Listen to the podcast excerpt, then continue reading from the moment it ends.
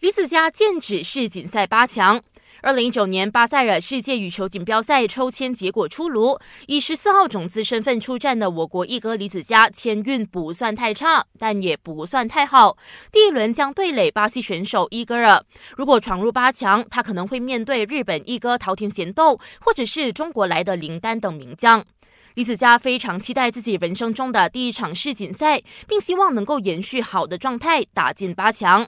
男双自由人陈卫强、吴卫生首轮轮空，预料在三十二强会对上师弟王耀金和张玉玉。混双陈炳顺、吴柳莹则可能在十六强对上吴顺发和赖洁敏。这场比赛再有大牌球员退赛，他就是来自西班牙上一届的冠军马林。曼联终于签下了马圭尔。球队官方宣布，正式从莱斯特城签下后卫马圭尔，转会费据说是八千万英镑。如果是真的，那么马圭尔将会超越利物浦的范戴克，成为足坛最贵后卫。水晶宫也是完成了转会交易，与三十三岁的切尔西前后卫加里卡希尔签约两年。